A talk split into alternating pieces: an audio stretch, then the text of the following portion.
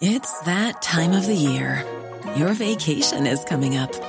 You can already hear the beach waves, feel the warm breeze, relax, and think about work. You really, really want it all to work out while you're away. Monday.com gives you and the team that peace of mind. When all work is on one platform and everyone's in sync, things just flow wherever you are. Tap the banner to go to Monday.com.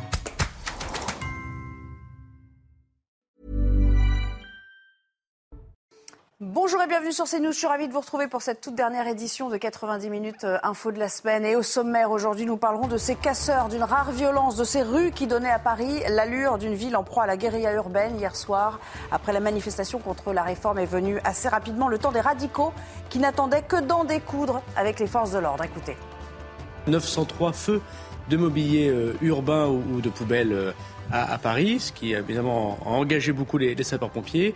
C'est aussi 457 euh, interpellations partout en France. Paris, bien sûr, et le reste du territoire national. Et c'est 441 policiers et gendarmes blessés. Le bon sens et l'amitié nous conduisent à proposer un report. Ce sont les mots d'Emmanuel Macron pour justifier l'annulation 48 heures avant de la visite d'État du souverain britannique, un déplacement qui a priori est reporté à cet été. À partir du moment où hier soir, l'intersyndicale a annoncé une nouvelle journée de mobilisation mardi et que la visite du roi était prévue de lundi à mercredi, je pense que nous ne serions pas sérieux et nous manquerions d'un certain bon sens à proposer à Sa Majesté le roi et à la reine consort de venir faire une visite d'État au milieu des manifestations.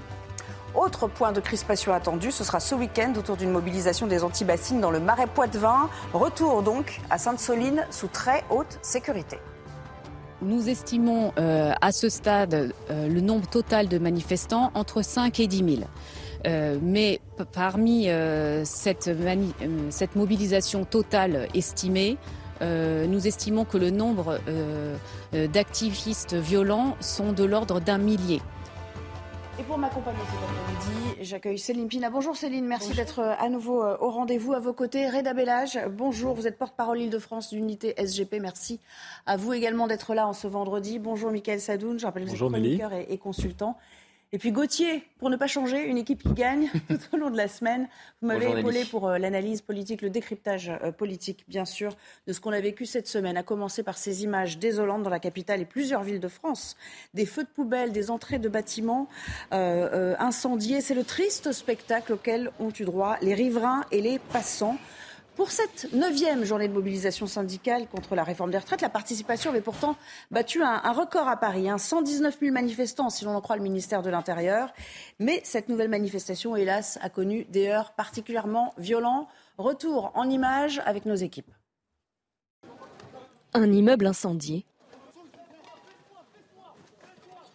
Des boutiques pillées. En marge de la manifestation qui s'est tenue hier, des débordements et des affrontements violents entre les forces de l'ordre et des cortèges sauvages. Pas moins de 903 feux de mobiliers urbains ou de poubelles recensés, selon le ministre de l'Intérieur. Au lendemain, l'odeur de brûlé est toujours présente et les rues portent encore les stigmates de la soirée. Gérald Darmanin souligne la radicalisation d'une partie des manifestants et compte près de 1500 casseurs dans le cortège parisien. Un bilan lourd pour cette manifestation parisienne, avec 457 interpellations et 411 policiers gendarmes blessés. Cette neuvième journée de mobilisation contre la réforme des retraites est la plus violente depuis le début du mouvement.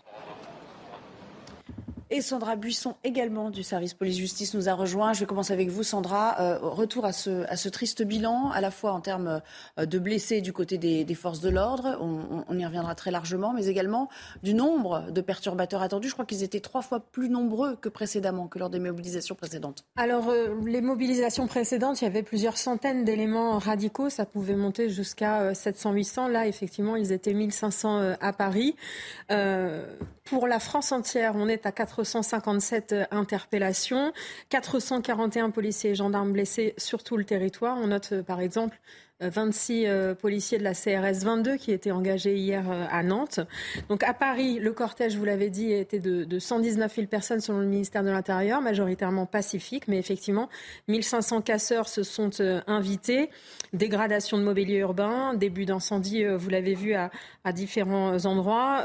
tout cela a donné lieu à plusieurs dizaines d'interpellations qui se sont traduites par 127 placements en garde à vue, dont euh, deux mineurs qui ont également été placés en garde à vue. Gérald Darmanin, le ministre, ce matin sur CNews, a déploré la radicalisation d'une petite partie euh, du mouvement. On note également, selon euh, nos informations, qu'en région, les violences arrivent de plus en plus tôt euh, dans les manifestations. Enfin, sur le, profil, plusieurs contacts nous disent qu'il y avait effectivement des casseurs professionnels, hein, en très grand nombre, effectivement, mais aussi un peu de jeunes, des lycéens, des étudiants qui ont participé à des incendies ou des dégradations. Un dernier mot pour parler de cette annonce faite par Gérald Darmanin ce matin. Donc, 11 enquêtes ont été ouvertes cette semaine pour des suspicions d'usage illégitime de la force par les forces de l'ordre.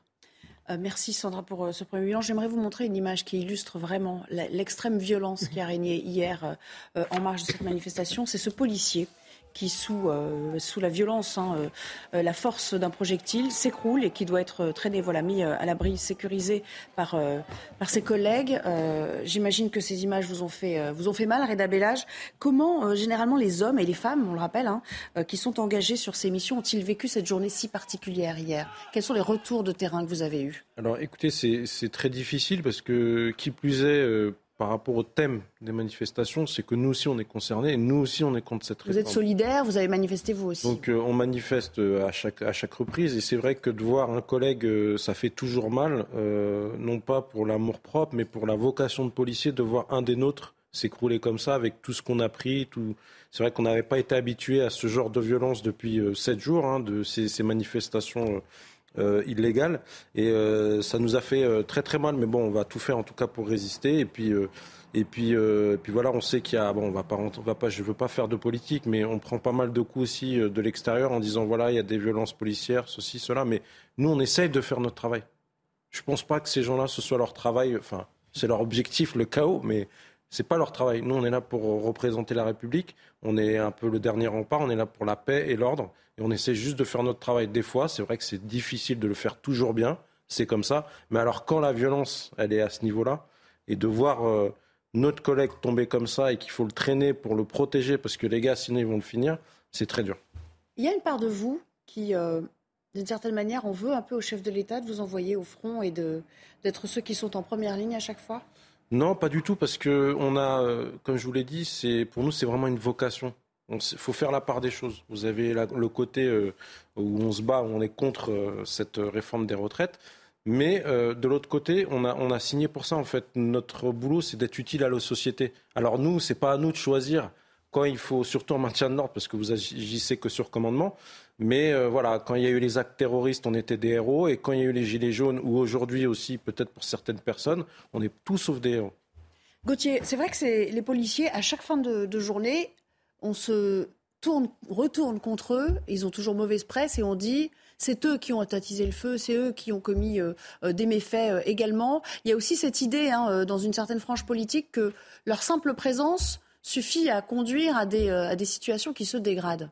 Oui, bien sûr. Alors il y a la France insoumise hein, qui a mis euh, très clairement en cause la police euh, depuis le début des mobilisations euh, le soir après l'utilisation du 49.3. Ça date pas d'hier. Jean-Luc Mélenchon a fait sa campagne présidentielle en partie sur sa défiance vis-à-vis de policiers avec des échanges très véhéments, notamment sur les plateaux de télévision avec des policiers.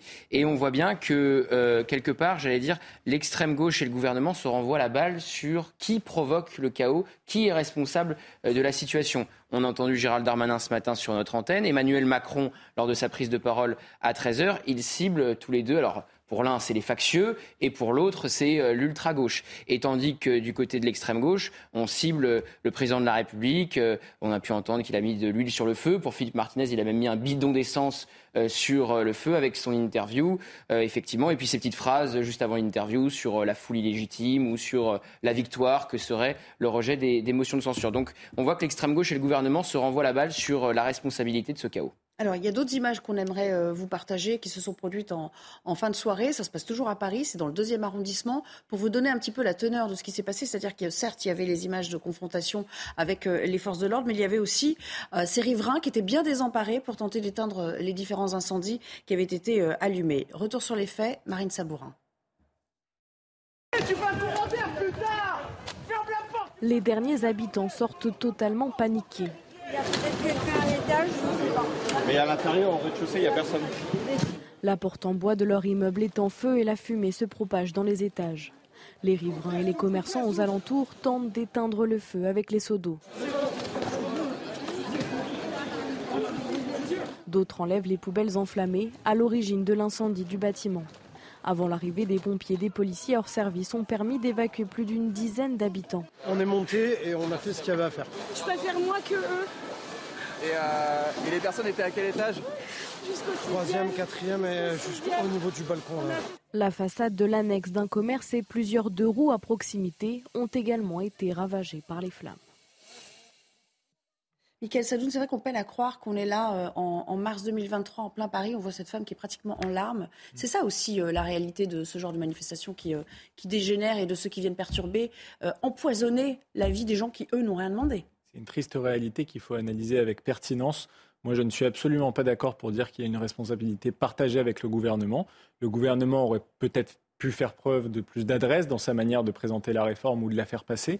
Mais je m'excuse, ces gens-là qui brûlent euh, des portes d'immeubles ne manifestent pas contre la réforme des retraites. Ils sont en train de porter atteinte à la sécurité, parfois à la vie de citoyens qui ne leur ont absolument rien fait et qui n'ont absolument aucun rôle dans la réforme des retraites. Pas plus que le maire de, Bordeaux qui, hier, a vu la porte de sa mairie euh, être complètement brûlée, une mairie du XVIIIe siècle. Enfin, je veux dire, au bout d'un moment, je, n'aime pas ce discours qui consiste à renvoyer dos à dos des casseurs, des brûleurs, des semeurs de chaos qui ne veulent rien d'autre que renverser le régime, et le gouvernement qui a peut-être sa part de responsabilité et a peut-être fait des erreurs dans sa manière de faire les choses, mais a toute la légitimité, en tout cas, pour condamner le plus fermement et le plus durement possible ces, fauteurs de troubles. Il est 16h01, on reprend le débat juste après le journal. Euh, on accueille Mickaël Dorian. Bonjour Mickaël. Bonjour Nelly, bonjour à tous. C'est l'information de la journée, la visite euh, du roi Charles III à Paris reportée, annonce faite par le Palais de l'Élysée, une décision justifiée par Emmanuel Macron depuis la Commission européenne de Bruxelles. Il a précisé qu'une nouvelle date sera fixée au début de l'été. Écoutez. Je crois que vous voyez la situation liées euh, justement aux protestations euh, en raison de la réforme des retraites en France. À partir du moment où hier soir, l'intersyndicale a annoncé une nouvelle journée de mobilisation mardi et que la visite du roi était prévue de lundi à mercredi, je pense que nous ne serions pas sérieux et nous manquerions d'un certain bon sens à proposer à Sa Majesté le roi et à la reine consort de venir faire une visite d'État au milieu des manifestations. J'ai pris l'initiative ce matin de l'appeler et de lui dire quelle était la situation. À partir du moment où il y avait cette journée qui avait été décidée, le bon sens et l'amitié nous conduisent à proposer un report. Le chef de l'État qui s'est également exprimé au sujet des manifestations et du mouvement de contestation contre la réforme des retraites, il a affirmé son soutien aux forces de l'ordre et a fermement condamné les violences qui ont entaché cette neuvième journée de mobilisation hier. Des violences, mais aussi de nombreux dégâts et dégradations qui ont rendu la tâche difficile pour les services de nettoyage de la ville de Paris. Les précisions de Corentin Brio. Après une journée de chaos, c'est maintenant l'heure du nettoyage. Au lendemain des manifestations, qui ont lieu hier partout en France, la capitale, elle, n'a pas échappé aux nombreuses dégradations. Mais pour certains, cette manière d'exprimer la colère n'est pas légitime. Je réprouve tout ce qui est dégradation. La revendication est tout à fait légitime. On peut en être d'accord ou ne pas en être d'accord, mais elle est légitime. Simplement, elle doit respecter les règles. Des graffitis, des vitres brisées ou encore des poubelles et trottinettes calcinées. C'est une façon de se révolter qui peut pourtant paraître pour d'autres compréhensible. Moi j'ai plutôt la chance d'être sur euh, un contrat cadre avec un emploi dans le bureau, mais je vois des personnes qui ont travaillé des, des, charges lourdes, ce genre de choses. Et je peux comprendre que quand on leur dit, bon ben voilà, vous allez vivre 5-6 ans en bonne santé après la retraite, on vous en retire deux, c'est quelque chose qui est assez violent aussi de la part du gouvernement. Hier, ils étaient environ 800 000 à manifester à Paris, une capitale qui a pour le moment retrouvé son calme, en attendant la prochaine journée de manifestation, prévue pour le 28 mars prochain. Une nouvelle action des euh, marins pêcheurs aujourd'hui à Lorient. Depuis ce matin, ils mènent plusieurs actions. Le port de Plaisance est notamment euh, bloqué et des euh, feux ont été allumés. Ils protestent contre une décision du Conseil d'État qui ordonne de fermer des zones de pêche. Trois salariés de la raffinerie Total Énergie de Donge réquisitionnés selon une information de la CFDT. Ils étaient en grève depuis le 7 mars contre la réforme des retraites en France. 14% des stations-service sont en pénurie d'au moins un type de carburant. Et puis autre sujet euh, de tension, c'est bien sûr celui des méga-bassines. Dans les Deux-Sèvres, les autorités se préparent à un week-end de mobilisation à haut risque, euh, alors que plusieurs milliers de personnes opposées à ce projet sont attendues. Les précisions de la préfète des Deux-Sèvres, interrogée tout à l'heure, Emmanuel Debray. Euh, nous avons également la crainte qu'il y ait des activistes très violents, formés à la violence, venant de l'étranger, les organisateurs eux-mêmes ayant indiqué qu'ils étaient allés euh, chercher euh, des activistes euh, dans des pays voisins de la France. Des contrôles sont effectués en plusieurs points du territoire, mais évidemment ils sont particulièrement denses et resserrés en proximité. Mais nous travaillons en étroite collaboration avec les préfets des départements limitrophes, voire au-delà, pour combiner notre action de contrôle. Et c'est la fin de ce journal. Bon après-midi sur CNews. L'actualité continue avec Nelly Denac et la suite de 90 minutes info. Merci beaucoup. On va continuer évidemment de commenter ce qui s'est passé euh, hier, ces images désolantes euh, en plein Paris, mais ailleurs également, vous le rappeliez, euh, Bordeaux. On pourrait citer l'exemple de Rennes et de Nantes également. Revenons à ces black blocs qui ont à nouveau sévi et en plus grand nombre que d'ordinaire. Une meute déterminée, violente, qui se fiche des conséquences sur les humains qu'elle croise sur son passage. Geoffrey Defebvre pour les images. Des casseurs habillés tout en noir qui se rejoignent pour former un bloc et faire dégénérer les manifestations. Voici la stratégie de ceux qu'on appelle les Black Blocs, du nom de la tactique qu'ils appliquent. Une fois massés à plusieurs dizaines, ils récupèrent du mobilier urbain pour s'en servir comme projectile et appliquent une stratégie de chaos, comme nous le rappelait ce policier en mai dernier. C'est-à-dire qu'ils essayent d'agréger des gens euh, qui euh, ne sont pas des Black Blocs, mais qui vont se faire euh, euh, emportés par ce déferlement de violence. Et lorsqu'on en arrive euh, à, ce niveau de violence, bien souvent, les Black Blocs, eux, sont déjà en train de se retirer de cette scène. Une organisation bien rodée qui commence bien avant la manifestation. C'est une anticipation sur le trajet du cortège, euh, pour se trouver des emplacements pour cacher de quoi se changer en cas de, de besoin, de mettre des véhicules qu'on appelle nourrice aussi pour faire des, opérations caméléons, hein, voilà, tout simplement, pour récupérer éventuellement du matériel aussi pour casser. Casser et piller. Exemple sur ces images filmées en mai dernier lors d'une manifestation où l'on aperçoit l'un d'entre eux utilisant un parapluie ouvert pour dissimuler un trou dans une vitrine. Certains en profitent pour s'y faufiler, ainsi les enquêteurs ne pourront pas remonter jusqu'à eux et les interpeller. Céline Pina, la sociologie de ce mouvement, s'est rappelé dans le sujet, on la connaît, on a plus ou moins identifié euh, le type de ces euh, individus qui, euh, qui, ont une vie tout autre à côté. Hein. Oui, très souvent. alors, c'est compliqué parce que c'est un mélange de plusieurs choses. Ce sont à la fois des gens qui ont un objectif de chaos, qui aiment le chaos. Euh, et qui euh, viennent parce qu'ils estiment que cette société est à détruire. Et en même temps, vous avez des objectifs de prédation beaucoup plus basiques qui consistent à voler, à piller, à mettre de côté tout ce qu'on peut mettre de côté. Et en fait, c'est la rencontre entre ces deux univers. Et le point commun entre ces deux univers, c'est d'avoir des pratiques semblables. C'est-à-dire, on l'a vu par exemple au Stade de France, c'était des prédations isolées, mais comme elles ont les, mêmes modes d'action, euh, les gens finissent par se rassembler euh, commettent une action ensemble et s'éparpillent tout aussi vite. Ce n'est pas un phénomène de bande constituée, c'est plutôt des formes de délinquance d'opportunité qui créent des agrégations spontanées et qui en plus excitent les gens autour. Et ce qui est dit dans votre sujet est très juste, c'est-à-dire qu'on impulse la violence et ensuite on laisse les moins expérimentés continuer. Et c'est souvent cela que l'on euh, attrape. Après, ce qui est très étonnant, c'est que euh, lorsqu'on était euh, avec les Gilets jaunes, moi je me souviens, parce que j'arrive souvent de province, euh, la, gare par laquelle j'arrivais, quand il y avait des manifestations, il y avait des contrôles et toutes les personnes qui arrivaient avec un sac à dos étaient contrôlées. on sait que on nous a expliqué qu'il y avait moyen parfois d'aller chercher les gens avant les manifestations. Ou euh, d'organiser des contrôles pour vérifier s'ils restaient chez eux ou pas. Euh, là, ce qui est étonnant, c'est qu'on a le sentiment que tout ça n'a pas été mis en place, alors qu'on pouvait s'attendre à ce que ces manifestations dégénèrent.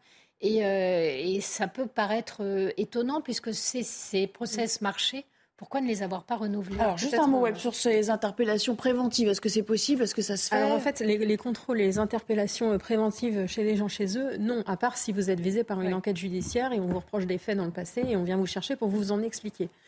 Je pense que vous faites allusion aux euh, interdictions judiciaires de manifester qui peuvent être prononcées en même temps qu'une peine quand vous avez été condamné une première fois par la justice.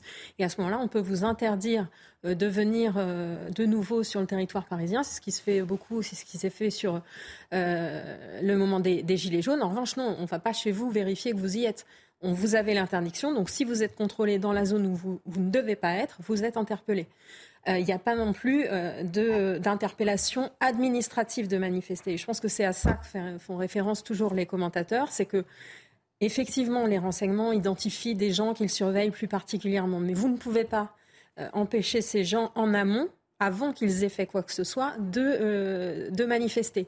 Ça, ça a été retoqué par le Conseil constitutionnel. Les, contrôles dans les gares, ça, ça a pu être. Les contrôles dans les gares, en revanche, ça, c'est autre chose, parce que ça ne vise pas un individu euh, précisément. En fait, oui, les contrôles en amont, et ils sont menés, ils sont menés euh, de grande ampleur, puisque chaque fois qu'il y a une grande manifestation comme ça, il y a 2000, 3000 contrôles en amont. On contrôle les gens pour voir s'ils ont des armes par destination euh, sur eux. Mais après, ces gens peuvent aussi trouver les armes par destination sur le terrain. Et on le voit avec les pavés, et on le voit avec les, euh, les, les poubelles qu'on incendie, etc. Donc effectivement, les actions de préventives sont menées. Effectivement, il y a des choses que la loi ne permet pas. Reda Bellage, euh, le problème, c'est que ces gens sont aussi des assassins potentiels. C'est-à-dire que, est-ce qu'aujourd'hui, alors que ces mobilisations et donc derrière ces dégradations se produisent, vous craignez un drame Ça a été évoqué ces derniers jours. Écoutez, je ne vais pas vous cacher, j'interviens dans les médias depuis la semaine dernière et c'est ce que je dis parce que nous, quand on organise une manifestation qui est déclarée, on a notre propre service d'ordre, hein, quelles que soient les confédérations. Et dès jeudi, avec ce qui s'est placé sur la place de la Concorde, où là, vous avez eu un melting pot de jeunes, de, on ne sait pas trop de black bloc, d'ultra-gauche, on ne sait pas, mais en tout cas, on a eu euh, cette fameuse. Il y a quelqu'un qui a donné l'impulsion, et là, on a sombré vraiment dans la violence. je me une petite parenthèse, je souhaite également un bon rétablissement au collègue qui a été blessé vendredi soir et qui a perdu deux dents, qui s'est pris un pavé aussi. Euh, alors, pour le coup, ce n'était pas filmé, c'est moins impressionnant, mais il faut le dire quand même. Et dans ce cas-là, bah, il y avait plein de, petits groupes et on avait euh, beaucoup de difficultés euh, et euh, on avait cette crainte et on avait dit attention si ça continue comme ça, les gars ils n'ont pas peur. Et là c'est vraiment de et mm, on se rend compte que bon pour l'instant l'opinion publique est toujours avec nous. Mais il y en a qui essayent de faire tout pour que ce soit l'inverse. Et là, c'est un peu plus compliqué. Vous êtes inquiet pour la mobilisation prévue mardi? Inquiet d'une montée en puissance? Il y aura eu aussi euh, Sainte-Soline euh, dans le courant du week-end, on y reviendra. Il y a une espèce de, rythme comme ça qui va crescendo et euh, qui n'est pas bon, qui est, un peu délétère, ce climat? On a, vous savez, depuis le départ, il ne faut pas être devin pour comprendre. On savait que le 49-3, ça allait déclencher quelque chose. C'est ce qui s'est passé. On savait que la, la, mention de censure, ça allait déclencher, autre chose. Et puis on était là, croiser les doigts pourvu que le président dise des choses euh, ou nous dise, euh, nous fasse espérer quelque chose. Et voilà, en tout cas, c'est pas ma position, mais en tout cas, je sais qu'il y aurait eu des répercussions. C'est exactement ce qui s'est passé. Donc, je pense que malheureusement, on n'est pas en capacité de dire quand ou comment ça va se passer, mais forcément, ils vont profiter encore une fois de plus des manifestations pour être en tête de cortège et puis commencer à faire ce qu'ils ont fait euh, jeudi. Il y a une crainte au sommet de l'État que sous euh, l'effet de la fatigue, de la pression, il finisse par y avoir euh, soit un dérapage, soit une bavure, soit quelque chose qui tourne mal. Et ça, ça aurait des conséquences aussi désastreuses pour l'exécutif en termes d'image. Ah, bien sûr, bah, c'est irréparable. Et ça a été évoqué ce matin par euh, Gérald Darmanin lors de son interview avec Laurence Ferrari. Bien sûr qu'il y a une crainte d'un côté ou de l'autre, d'ailleurs, policiers mmh. ou manifestants, et même casseurs, effectivement, qui est, qui est un mort, disons, disons les choses.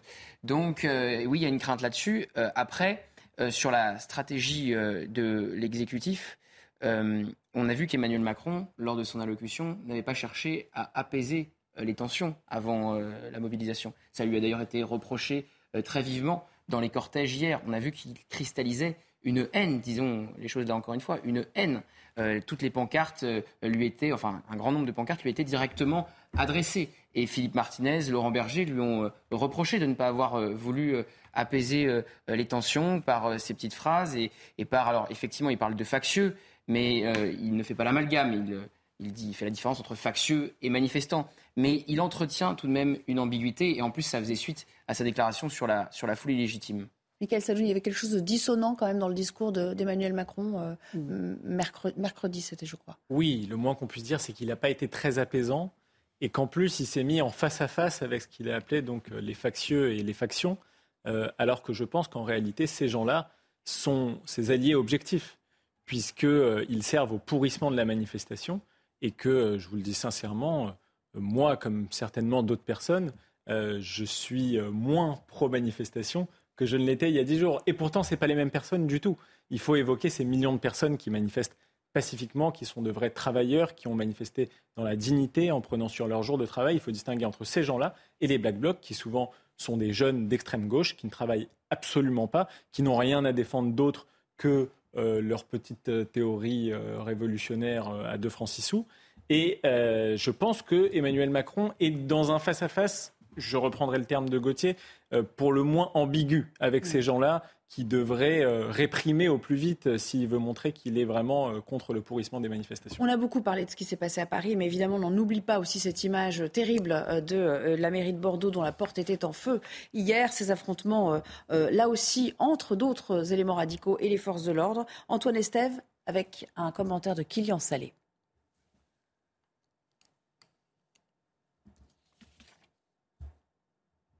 Alors, on y reviendra dans une minute, le temps de quelle est la machine. Vous savez, parfois, elle est un peu récalcitrante, elle part pas tout de suite. Bon, allez, c'est parti.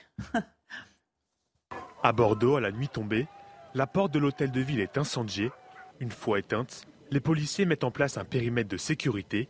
Les riverains, souvent dépités, viennent constater les dégâts. Ça fait partie du patrimoine bordelais, ça fait toujours bizarre de, voir ça. Protester, ok, mais cramer, euh, un bâtiment. Euh, comme ça, c'est un peu dommage quand même. Pierre Urmic, le maire de la ville, a réagi sur Twitter. Je suis choqué et attristé par un tel acte de vandalisme. Je condamne avec la plus grande fermeté cette violence qui n'a d'autre sens que celui de s'attaquer à la maison commune des Bordelais. Plus tôt dans la journée, la situation dégénère. Place de la Victoire, des individus jettent des projectiles sur les forces de l'ordre. Acculés, ils répondent par des gaz lacrymogènes. Pour la première fois depuis le début du mouvement, la colère ne retombe pas à Bordeaux. 110 000 manifestants se sont réunis selon les syndicats, 18 000 selon la préfecture de Gironde. Au total, 7 personnes ont été interpellées pour jet de projectiles, incendie volontaire et outrage. Euh, cette dégradation qui a donné lieu, vous me confirmez, à quelques interpellations Quatre interpellations. Quatre interpellations à Bordeaux. Du profil ultra-gauche et un sans domicile fixe. Alors, j'aimerais qu'on parle de la suite des choses, parce que vous évoquiez, Gauthier, euh, il y a un instant, euh, ce qui s'est passé avec les syndicats. Il faut dire qu'Emmanuel Macron n'a quand même pas ménagé Laurent Berger ah, hein, dans son allocution. Le, en gros, en l'accusant, euh, on l'a ciblé nommément, en l'accusant de ne pas avoir proposé de, de réforme alternative ou de proposition euh, euh, suffisante. En gros, il lui a dit vous n'avez pas participé du tout à la concertation. Emmanuel Macron, qui dans le même temps aujourd'hui dit, je le cite, se mettre à la disposition de l'intersyndicale, c'était depuis Bruxelles, le Conseil européen, une fois que le Conseil constitutionnel aura rendu sa décision sur la réforme des retraites. On l'écoute et je vous fais réagir. J'ai moi-même mercredi indiqué notre disponibilité à avancer sur des sujets comme l'usure professionnelle, les fins de carrière, euh, les reconversions, euh, l'évolution euh, des carrières, les conditions de travail, les rémunérations dans certaines branches. Et donc je suis totalement disponible, ainsi que le gouvernement, pour avancer tout de suite sur ces sujets. Et donc je suis à la disposition de l'intersyndicale, si elle souhaite venir me rencontrer, pour avancer sur tous ces sujets. Pour le reste, et la réforme des retraites, elle est devant le Conseil constitutionnel et il est évident que nous attendrons la décision du Conseil constitutionnel. Il y a quelque chose de l'ordre du cynisme à souffler ainsi le chaud et le froid en l'espace de allez, 48 heures, Céline Pina? Alors on va, on va, essayer d'être gentil, on va parler d'immaturité, mais en tout cas il y a quelque chose d'assez euh, déroutant dans, le, dans, ce personnage qui voudrait être le maître des horloges, comme si être le maître des horloges, c'est je fais ce que je veux quand je veux. Mais il est le maître tout court, en fait. Voilà, en fait, la, politique, c'est quand même un lien à l'autre, euh, un lien au peuple, même si le peuple est, est toujours une forme de croyance ou de foi, mais en tout cas, à un moment donné, il y a un dialogue. Et là, on a un homme qui veut toujours montrer qu'il est tout puissant et c'est lui qui décide. Là, on est vraiment dans l'immaturité la plus complète parce que ça a quel sens? De refuser de discuter avec l'intersyndicale au moment où c'est opportun pour finir par tendre une main histoire de continuer à expliquer que l'autre en face est un con. Enfin, c'est pas comme ça qu'on peut construire à la fois une union et une interaction. Donc ça ne peut que crisper encore plus les syndicalistes qui un coup se font insulter, un coup on leur dit mais revenez à la table, finalement on est là, euh, pour finalement leur dire mais attendez, on va peut-être attendre de voir ce que fait le Conseil constitutionnel, en laissant espérer à tout le monde que le Conseil constitutionnel peut peut-être mettre un terme à la crise politique en annulant cette loi, ce qui euh, réactiverait complètement les accusations de gouvernement des juges et on repartirait pour un tour de polémique. C'est désastreux. Je crois qu'en disant cela, il veut tout sauf les convaincre après la provocation de mercredi quand même. Oui, c'est quand même une inflexion. C'est quand même une inflexion, mais évidemment. Alors Laurent Berger, ça fait quand même euh, référence à l'interview de Laurent Berger ce matin, qui alors même qu'il a jugé qu'il s'était fait insulter deux jours avant, a dit ce matin sur RTL qu'il était prêt à retourner à la table des négociations et à appeler euh, le président de la République à mettre sa réforme sur pause. Alors, Spoiler, elle ne sera pas mise sur pause, cette réforme des retraites, mais euh, Emmanuel Macron ouvre sa porte parce qu'effectivement, il y a eu l'interview où il a dit que Laurent Berger n'avait rien proposé, ce qui est faux, puisqu'il était favorable à la réforme des retraites à point. On s'en souvient quand Édouard Philippe était Premier ministre, mais en plus, il y a un peu plus d'une semaine, Emmanuel Macron a refusé de recevoir l'intersyndicale qui lui en avait fait la demande. Donc il ouvre sa porte après l'avoir fermée et après avoir euh, tapé fort sur la CFDT, qui est quand même un, syndicat euh, réformiste avec un Laurent Berger toujours mesuré et qui a donc ce matin lui aussi tendu la main à Emmanuel Macron. Euh, Reda Bellage, est-ce que vous avez l'impression que ça, échappe aux syndicats aussi, ces violences qu'on a, qu'on a observées, et que d'une certaine manière, ça brouille leur message initial? On va dire que ça peut être un peu inquiétant parce qu'on se dit, euh, est-ce qu'au final, euh, nous, ça fait X manifestations Et euh, une fois que, quand on a entendu le premier discours du président, il a dit non, mais c'est pas la violence qui va faire que. Mais on voit que les lignes bougent un peu. Donc on se pose des questions. Est-ce que c'est aussi. Est-ce qu'on ne veut pas remettre peut-être en avant l'effet inverse, c'est-à-dire remettre en avant, dire que oui, c'est parce que les manifestations pacifistes, je veux bien les entendre, voilà, on verra, on verra peut-être dans les prochains jours, les prochaines semaines, j'espère dans les prochains jours en tout cas. Et puis il convient peut-être de parler de cette jeunesse, ce mot jeunesse qu'on entend un petit peu euh, euh, tout le temps depuis 2-3 euh, jours, sans qu'on sache vraiment ce que ça revêt. Est-ce qu'elle est réellement mobilisée, la jeunesse? On a parlé des facs bloqués, des lycées bloqués, ou c'est un vœu pieux de LFI aujourd'hui, Michael Sadoun? Non, je pense qu'elle n'est pas unanime sur la question des retraites, mais si je pense qu'il y a un sujet sur lequel elle est unanime, c'est qu'elle a envie qu'on lui tienne un discours un peu clair. Et je pense que cette manière euh, pour Emmanuel Macron de souffler euh, le chaud et le froid, comme vous dites, c'est aussi ce qui participe à la violence ambiante, puisque quand les mots sont contradictoires, quand ils ne valent plus rien, le seul langage, le seul dialogue possible, il passe par malheureusement la violence et les coups. Il y a un autre parti qui a avantage à ce que ça dégénère dans les manifestations, c'est LFI. Alors naturellement, sans que ça aille trop loin. Et c'est pour ça que Jean-Luc Mélenchon dans une certaine duplicité, condamne les violences quand elles vont trop loin.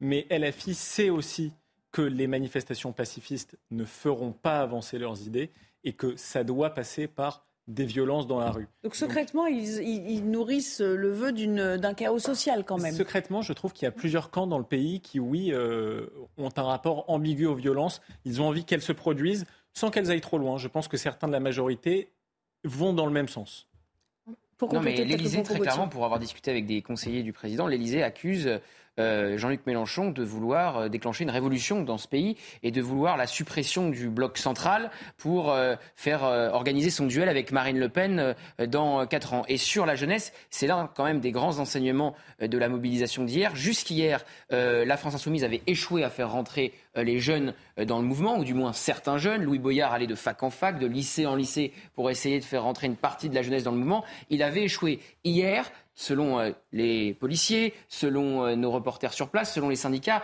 une partie de la jeunesse s'est mobilisée et elle est arrivée alors qu'on ne l'avait pas vue auparavant. Et la gauche prend toujours cet exemple du contrat première embauche, puisque euh, le contrat première embauche, c'est la jeunesse qui avait fait reculer le gouvernement de Dominique de Villepin et Jacques Chirac. Et il l'avait fait reculer au moment où la loi avait été votée, mais pas promulguée. Et on est pile poil à ce moment-là sur notre réforme des retraites. Sauf que Jacques Chirac recule un an avant la fin de son mandat, et là, on n'est même pas un an après le début du mandat d'Emmanuel Macron. Donc c'est pas du tout le même temps politique. Céline Pina, il y a un slogan, un vieux slogan qui dit, euh, qui donne le nom de la personne en fonction. T'es foutu. La jeunesse est dans la rue. On en est là ou pas tout à fait quand même? C'est vrai ça. Il faut qu'on attende encore un peu pour voir ce qui va se passer. Ce qui est sûr, c'est dans, dans le CPE, la jeunesse était aussi la première visée. Euh, donc de fait, euh, c'est aussi la première à être descendue dans la rue. Donc dès le départ, en fait, la jeunesse euh, s'oppose à, à, cette problématique. Là, c'est pas le cas. Il faut attendre. Effectivement, on parle quand même de lycées qui se mettent en grève.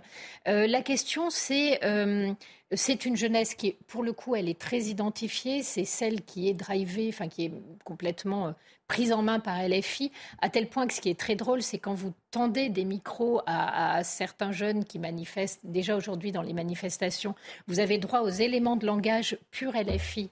Euh, donc c'est le décalage est total.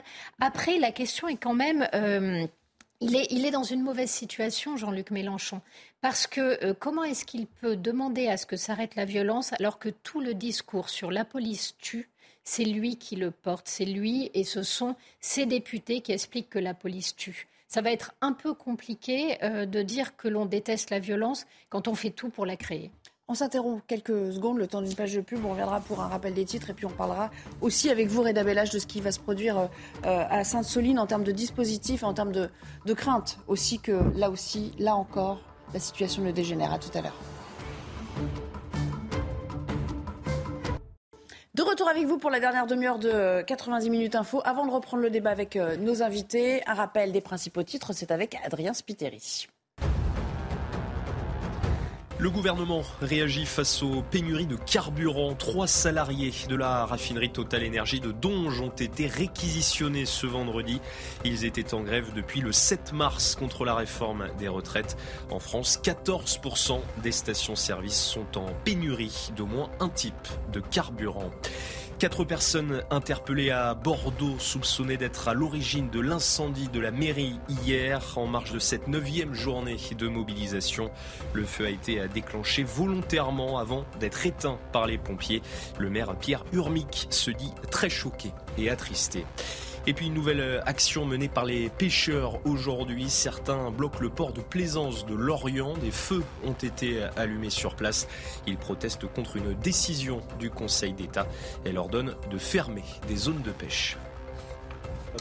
Merci beaucoup. On va euh, évoquer un autre fait d'actualité euh, qui s'est euh, subitement accéléré ce matin. Il ne viendra pas, comprenez Charles III, puisque la visite d'État du souverain britannique est reportée à une date ultérieure compte tenu du contexte social explosif et sans doute des dernières informations qui sont parvenues à l'Élysée. On aura l'occasion d'y revenir. En tout cas, ça s'est décidé ce matin et depuis Bruxelles, Emmanuel Macron, un petit peu plus tard, s'en est expliqué. Il a parlé de bon sens. À partir du moment où hier soir, l'intersyndicale a annoncé une nouvelle journée de mobilisation mardi et que la visite du roi était prévue de lundi à mercredi, je pense que nous ne serions pas sérieux et nous manquerions d'un certain bon sens à proposer à Sa Majesté le roi et à la reine consort de venir faire une visite d'État au milieu des manifestations. Et donc, comme nous avons beaucoup d'amitié, de respect et d'estime pour Sa Majesté le roi et la reine consort et pour le peuple britannique, j'ai pris l'initiative ce matin de l'appeler et de lui dire quelle était la situation. À partir du moment où il y avait cette journée qui avait été décidée, le bon sens et l'amitié nous conduisent à proposer un report. Ce qui eût été détestable pour le peuple britannique comme pour nous-mêmes, c'est au contraire que nous essayons de maintenir comme si de rien n'était, avec des incidents à la clé. Du côté de Buckingham, en tout cas, on était prêt, hein, euh, on était plus que prêt. Bonjour Sarah Menaï, vous êtes notre correspondante à Londres. Comment s'est perçue sur place cette annulation? Bonjour, eh bien écoutez, ici au Royaume-Uni, il y a des réactions quand même euh, mitigées. D'un côté, on est soulagé hein, de voir euh, Charles III ne pas venir en France la semaine prochaine, au vu évidemment du contexte. On évoque dans la presse britannique un très mauvais timing. Il faut rappeler en Grande-Bretagne, les images hein, des manifestations, des départs de feu un peu partout en France tournent quand même beaucoup dans, la presse britannique. Évidemment, on estime aujourd'hui que c'est aussi un coup dur politique pour Emmanuel Macron. Certains médias britanniques estiment eh bien, que le président de la République euh, française eh n'a pas réussi à restaurer finalement le calme et puis l'apaisement, surtout à l'aube d'une visite royale. À la télévision britannique aujourd'hui aussi, on décrit quand même une France qui brûle. Hein, ce sont leurs mots, ce sont leurs termes. Euh, et les commentateurs royaux quand même. Euh, comme à, Buckingham, saluent dans leur ensemble cette décision de reporter cette visite du roi Charles III. On ne voit pas bien comment euh, le roi et la reine consort Camilla auraient pu venir en France dans ce contexte-là. Et on, souligne aussi que l'entourage de toute façon du souverain et que le palais de Buckingham était inquiet depuis plusieurs jours et suivait avec attention la situation. Donc finalement, on n'est pas très étonné de ce report non plus ici du côté de Londres. Merci beaucoup, Sarah, pour euh, euh, cette première réaction depuis, euh, depuis Londres. Gauthier, on se refait quand même un peu le film de la matinée, parce qu'on a Gérald Darmanin sur notre antenne qui nous dit oui, oui, tout est prêt, gros dispositif. on sait faire. On sait faire. Et puis, deux heures et demie, trois heures plus tard, tombe le communiqué de l'Elysée. Oui, effectivement, une nouvelle preuve de la cacophonie gouvernementale. Alors, Gérald Darmanin, si on est tout à fait honnête, il répond pas oui à la question de Laurence Ferrari, est-ce que Charles III va venir en France? Mais il dit, on est prêt, on sait faire. Alors euh, les policiers vont pouvoir euh, souffler un petit peu parce qu'effectivement des millions d'heures supplémentaires ne leur ont jamais été payées et puis ils sont euh, mobilisés sur un nombre de fronts pas possible. Alors en plus il y a une nouvelle journée de mobilisation mardi prochain comme vous le savez et le dîner à Versailles devait être organisé lundi soir. Donc si vous aviez des images lundi soir d'une réception à Versailles avec tout ce que ça charrie, euh, les médias britanniques disent aussi que nous sommes obsédés par, euh, par 1789 en France. Donc, euh, ce qui est vrai, non? Ce qui est vrai, oui. Ah. Il n'y a pas que qu'ils disent, non? Il n'y a pas que qu'ils disent, mais je veux dire pour mettre en avant si vous voulez, notre détestation voilà, de tous les symboles royaux possibles et imaginables. Et Versailles en aurait été la quintessence. Euh, recevoir Charles III à Versailles en grande pompe, avec le faste qu'on a pu, qu'on, peut imaginer, euh, le champagne, les petits fours, etc.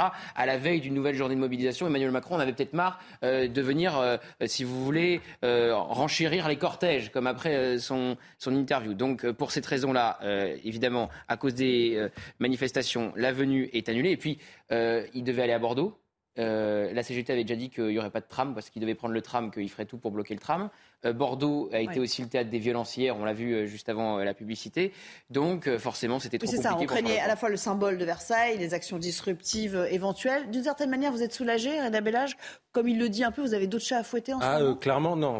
on est vraiment, vraiment, vraiment très soulagé là, pour le coup. Parce que tout, que ce soit dans le, les effectifs de, Grande Couronne, enfin dans le 78, ou les effectifs de la préfecture de police Paris Intramuros et banlieue, là, on est soulagé parce que ce matin, hier encore, les collègues nous envoyaient des textos en nous disant euh, Bon, là, euh, j'en peux plus, euh, on me décale le matin, on me dit que je dois finalement prendre à 13h. Comment je fais pour ma fille Puisque j'ai pas de nounou, parce qu'ils sont en grève, je suis touché comme tout le monde. Et puis là, ce week-end, on me dit Je travaille pas normalement, et là, on me redemande encore, comme la semaine dernière, de venir travailler et faire des braves, par exemple. Alors racontez-nous comment ça se passe justement. Quand vous êtes réquisitionnable, c'est-à-dire qu'il faut que vous soyez à dispo sur une certaine durée, on vous le dit, c'est-à-dire que vous quittez vos familles et vous êtes en attente. Euh, je crois que euh, ça va être le cas aussi pour. Euh, on se projette un petit peu, mais on a fêté les 500 jours, enfin le, compte à rebours des 500 jours avant les Jeux Olympiques. Là aussi, les policiers vont être mis à contribution en, très grande partie. C'est-à-dire que vous quittez vos familles, vous, vous arrêtez tout ce que vous faites pendant, pendant une durée X temps? Ça dépend du cadre. Et là, par rapport à la situation pour le coup, on va prendre l'exemple de la direction de l'ordre public et de la circulation. Euh, on a maintenu les gens qui étaient en congé annuel et on a maintenu certains collègues qui, avaient pris leurs ARTT depuis un certain temps aussi.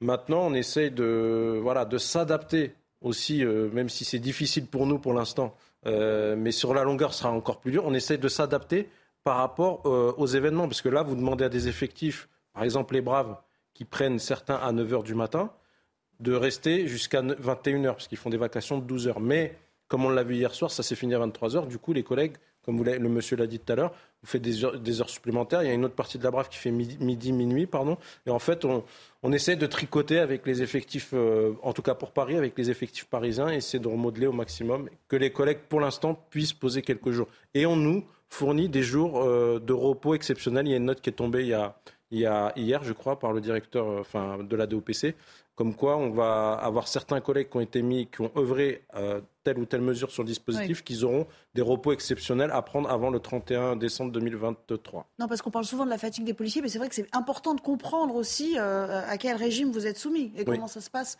concrètement une fois que vous êtes euh, euh, mobilisé pour des grands événements comme ça. Revenons au message envoyé par cette annulation. Est-ce qu'il n'y a pas un peu d'amateurisme aussi, Michael Sadoun, d'avoir attendu comme ça la dernière limite? Il y a eu apparemment un retour des renseignements territoriaux aussi, hein, qui parlaient de toutes ces actions dangereuses. Mais ça, ça dénote pas un peu d'amateurisme de la part de l'exécutif? Je trouve que euh, l'exécutif prend des paris euh, risqués sur euh, l'ampleur des mobilisations et qu'Emmanuel Macron marche de plus en plus sur le diptyque minimisation et déresponsabilisation. À savoir, il dit c'est pas grave et puis ensuite il dit c'est pas moi, c'est votre faute.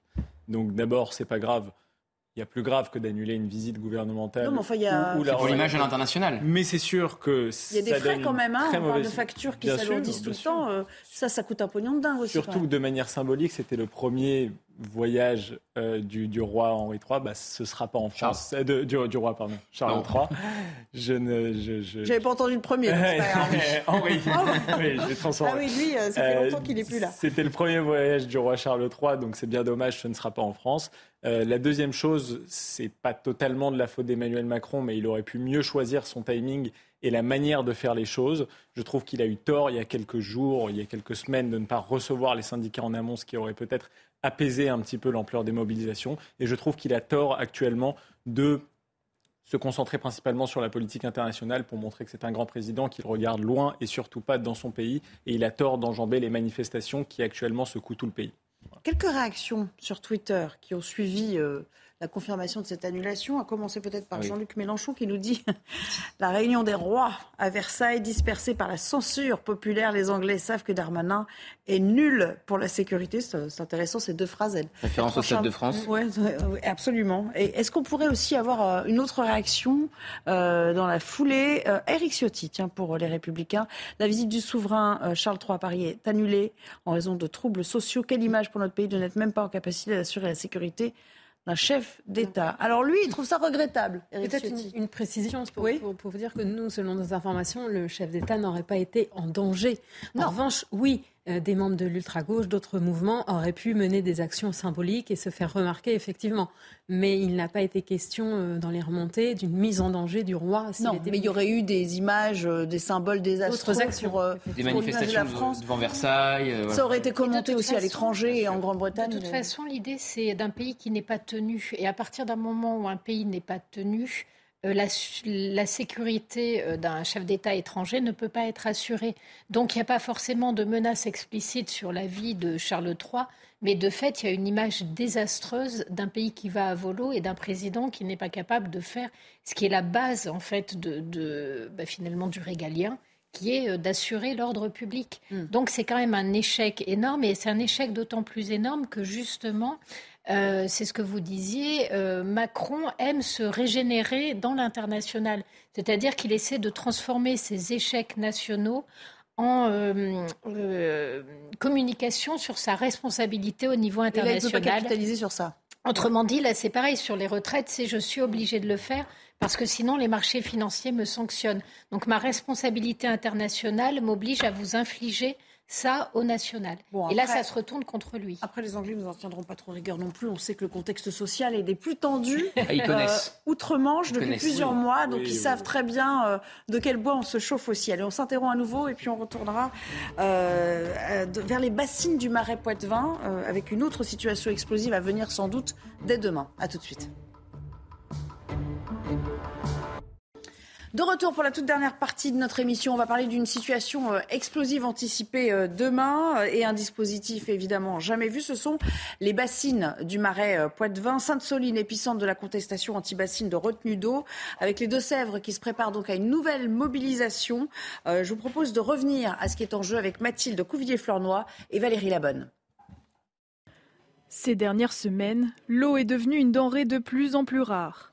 Les restrictions de son usage s'accumulent à travers le territoire, un argument pour mobiliser à nouveau autour des projets de méga-bassines, ces réserves d'eau dédiées à l'irrigation agricole. Une manifestation interdite est prévue ce samedi dans les Deux-Sèvres. Les activistes veulent s'opposer à un projet soutenu par l'État qui prévoit la construction de 16 ouvrages ayant une capacité totale de 6 millions de mètres cubes. Pour le porte-parole du collectif Bassine Non Merci, l'accaparement de l'eau est anti-écologique. Ce projet est une véritable catastrophe écologique. C'est un projet d'un autre âge. C'est évidemment un non-sens de l'histoire et euh, ce ne sera pas l'histoire, ce ne sera pas la suite de l'histoire. Ces méga bassines, 450 agriculteurs en bénéficieraient pour faire face aux sécheresses à répétition. Parmi eux, certains ont déjà reçu des menaces de toutes sortes. Elles sont d'abord physiques euh, sur des, biens, des dégradations, euh, sur des outils de travail. Et alors après, on a des, violences qui sont euh, qu'on qualifie de harcèlement, qui sont des violences morales. On est, on est harcelé sur les réseaux sociaux. Selon une note du renseignement, entre 7 000 et 10 000 militants, dont un millier de radicaux, sont attendus dans le département. Plus de 2000 forces de l'ordre seront mobilisées sur place.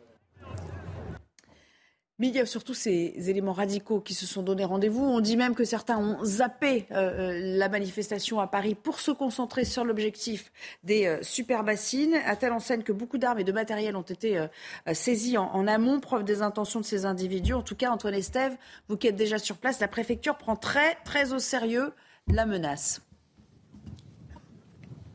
Oui, les renforts de gendarmerie et de compagnie républicaine de sécurité sont très importants autour de ce campement qui s'est mis en place tout doucement depuis ce matin. Alors il y a eu quelques échauffourées entre les gendarmes mobiles qui étaient déjà présents ici autour de la bassine de Sainte-Soline et ce grand campement euh, qui se trouve derrière les arbres que vous voyez là-bas. Un campement qui a effectivement accueilli très tôt ce matin déjà des éléments un petit peu plus radicaux. il y a eu des échanges eh bien, entre les, gendarmes et ces, jeunes sur le campement, des pierres qui ont été jetées notamment en direction des forces de l'ordre.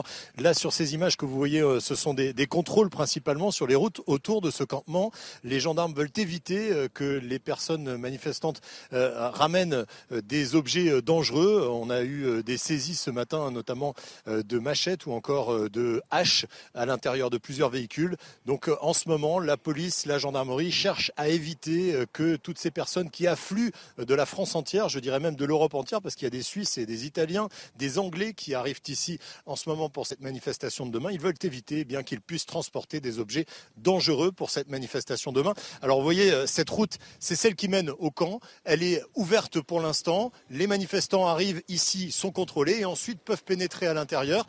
Euh, je tiens à vous préciser aussi, c'est important hein, dans ce qu'on qu'on raconte aujourd'hui autour de ces manifestations qui vont avoir lieu ce week-end, c'est qu'il y a beaucoup de militants qui sont parfaitement pacifistes, qui sont là pour venir manifester de façon pacifique à l'intérieur du périmètre de sécurité qui a été mis en place euh, par les forces de l'ordre. Et puis il y a des, militants forcément un petit peu plus radicaux qui sont souvent cagoulés et qui veulent, eux, d'après ce qu'ils nous ont dit ce matin, en découdre avec la police, avec les journalistes, avec toutes les personnes qui se trouveraient à l'extérieur de ce camp. Et eh oui, les journalistes qui ont subi quelques euh, dommages, d'ores et déjà, vous êtes bien placé pour le savoir. Merci beaucoup. Euh, cher euh, Antoine, on va parler des forces en présence avec vous dans le détail. on précise qu'on est en, zone gendarmerie, hein, Sandra. Effectivement, et les autorités s'attendent à ce qu'il y ait des violences intenses. Ça avait déjà été le cas à l'automne lors du précédent mouvement contre Sébastien en, en octobre. Cette fois-ci, les autorités s'attendent à 7 à 10 000 personnes qui pourraient se rassembler, hein, donc une majorité de manifestants pacifiques, comme le dit Antoine. Et puis, puis 1000 à 1500 éléments euh, radicaux, dont euh, plusieurs venus de l'étranger, de Suisse et, d'Italie, notamment selon nos informations. Le but des anti-bassines, ce sera euh, notamment de détruire et de saboter des rétentions d'eau, et puis de monter une ZAD. Alors on a vu ce campement que nous a montré Antoine. Les organisateurs disent qu'ils ont euh, qu'ils l'ont implanté là euh, parce qu'ils sont sur un terrain privé que le propriétaire leur a prêté et que surtout ils ne sont pas dans la zone d'interdiction de manifester prise par la préfecture. Voilà pour leur euh, justification et sur les explications sur pourquoi ils ont réussi à, à s'implanter alors que les forces de l'ordre sont présentes. 3200 forces de l'ordre mobilisées, des contrôles sont menés aux frontières, bien sûr, puisque des éléments extérieurs peuvent venir, au niveau du département et puis au niveau du site plus précisément. Et euh, Antoine vous le disait, les armes par destination qui ont déjà été saisies lors de ces contrôles en amont donnent un petit peu une idée de la tonalité de ce qui pourrait se passer euh, euh, ce week-end avec des bidons d'essence, une hache, une hachette, un couteau, d'autres saisies montrées également par la gendarmerie, des frondes, des lance-pierres, des boules de pétanque. Céline Pina, c'est un problème un petit peu complexe. On en a souvent une vision très euh, parcellaire. Euh, je crois que ce sont nos confrères du Monde qui titraient dans leur édition euh, de, demain, parue en début d'après-midi. Au fond, ce sont deux visions de l'agriculture qui s'entrechoquent aujourd'hui. avec les préoccupations des agriculteurs en cas de sécheresse et puis celles des euh, anti-bassines qui eux aussi eh bien, ont à cœur la préservation de l'eau. Hein, c'est cette denrée de plus en plus rare désormais. La question aujourd'hui, c'est que malgré tout, on sait qu'on a un problème avec l'eau. On n'a pas refait les nappes phréatiques durant cet hiver. tout ce qui est annoncé est quand même extrêmement inquiétant sur la façon dont on va devoir gérer l'eau bientôt. Et euh, il est probable que sur cette question des solines, euh, une grande partie des arguments des écologistes soient euh, réels et mériteraient d'être entendus. Après, la question des violences, elle est complètement à part. Et là, ce qu'on voit finalement, je pense que les vrais écologistes sont ceux qui manifestent pacifiquement. En revanche, les autres sont là pour en découdre et ils sont dans une logique de violence, des machettes et des haches euh, on, n'importe qui qui veut défendre une cause ne le fait pas comme ça. Celui qui le fait comme ça, c'est qu'il a envie d'en découdre, il a envie de faire du mal, il a envie de s'en prendre aux forces de l'ordre. Et ça, c'est absolument inacceptable. C'est dommage que ce genre d'attitude finit par faire en sorte que l'on n'ait pas le vrai débat que les Solines mériteraient d'avoir. Enfin, que les bassines, je ne sais plus comment. Euh, oui, les bassines de Sainte-Soline. Les bassines de Sainte-Soline mériteraient d'avoir. Michael Sadoun, au fond, tous les prétextes sont bons. Euh, c'est-à-dire que si demain, il y avait une manifestation pour la préservation d'une espèce rare de grenouille, euh, ce serait pareil. Il y aurait des types qui se pointeraient avec des machettes pour, pour s'en prendre ou aux gendarmes ou aux policiers. Mais c'est pareil quand on parle des retraites, d'ailleurs. Je pense que c'est les mêmes personnes. Peu importe le sujet qui les mobilise ça ne les intéresse pas. Sur le fond, ce qui les intéresse, c'est de renverser un régime politique, c'est de développer une société alternative. Euh, il faut dire à ces gens-là que tant qu'ils sont français et qu'ils vivent sur le sol de France, ils sont soumis au cadre institutionnel et législatif de la France. Donc s'ils commettent des actes de violence, ils seront punis, et moi, je l'espère, très sévèrement, parce que c'est toujours les mêmes qu'on retrouve de manifestation en manifestation.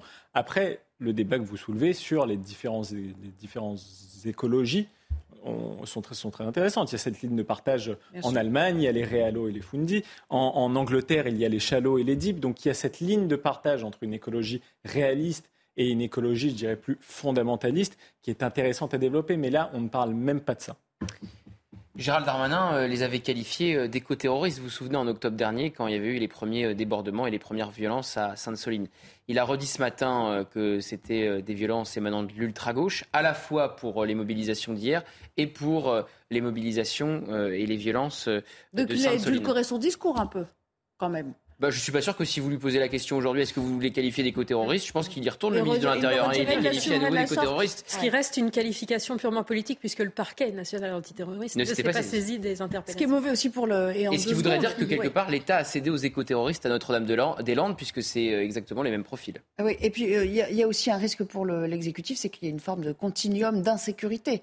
Parce que euh, hier les retraites, ce week-end Sainte-Soline, mardi les retraites. C'est-à-dire qu'on va vivre comme ça, ce rythme-là, pendant une semaine quasiment. Oui, et l'exécutif, euh, Gérald Darmanin, le ministre de l'Intérieur, vise toujours les mêmes. Pour eux, ça émane toujours de l'ultra-gauche, de l'extrême-gauche. Gérald Darmanin, il a vraiment utilisé les mêmes qualificatifs, quasiment. Il n'a pas parlé d'éco-terrorisme, mais il a visé l'ultra-gauche à la fois pour les mobilisations d'hier et pour Sainte-Soline. Et ça lui permet d'incarner l'ordre en face, en tablant sur ce qu'on disait, euh, la stratégie du pourrissement pour que les Français se retournent vers la figure d'autorité qui est le chef de l'État. Merci à tous de m'avoir accompagné tout au long de l'après-midi. Dans un instant, c'est Punchline que vous retrouvez. Je vous souhaite un excellent week-end et à pour de nouvelles aventures dans 90 minutes info.